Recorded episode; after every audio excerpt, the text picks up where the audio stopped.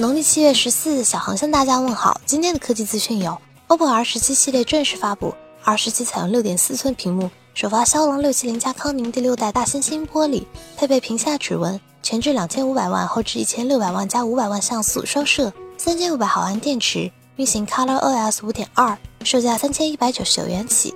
R 十七 Pro 处理器升级为骁龙七幺零，后置一千两百万加两千万加 TOF 三 D 立体摄像头，三千七百毫安电池。支持五十瓦 Super Vogue 闪充，售价四千二百九十九元起。据 Digitimes 报道，台积电将于今年第四季度开始生产下一代骁龙八百系列。报道称，骁龙芯片的订单预计将占到台积电二零一九年总收入的百分之八。昨天，vivo X 二十三现身鲁大师数据库，采用六点四一寸屏幕，搭载骁龙六七零加六 G 运存，综合成绩为十四万六千六百三十二。大疆昨晚发布了 U 二系列新品。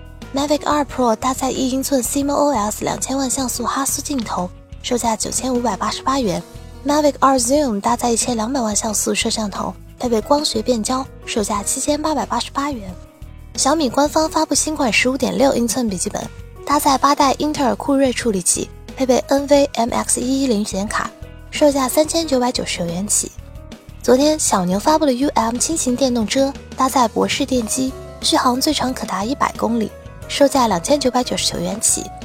峨眉近日曝光了 Pixel 3 XL 全套包装后，又流出了首批实拍样张。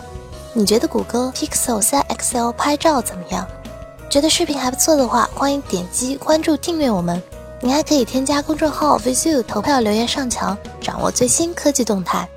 昨天发起的你觉得 Pocophone F1 在国内发售怎么样的投票中，有百分之三十五的小伙伴觉得吊打魅族十六。还有百分之三十五的小伙伴觉得一般，并表示对这个外观无感。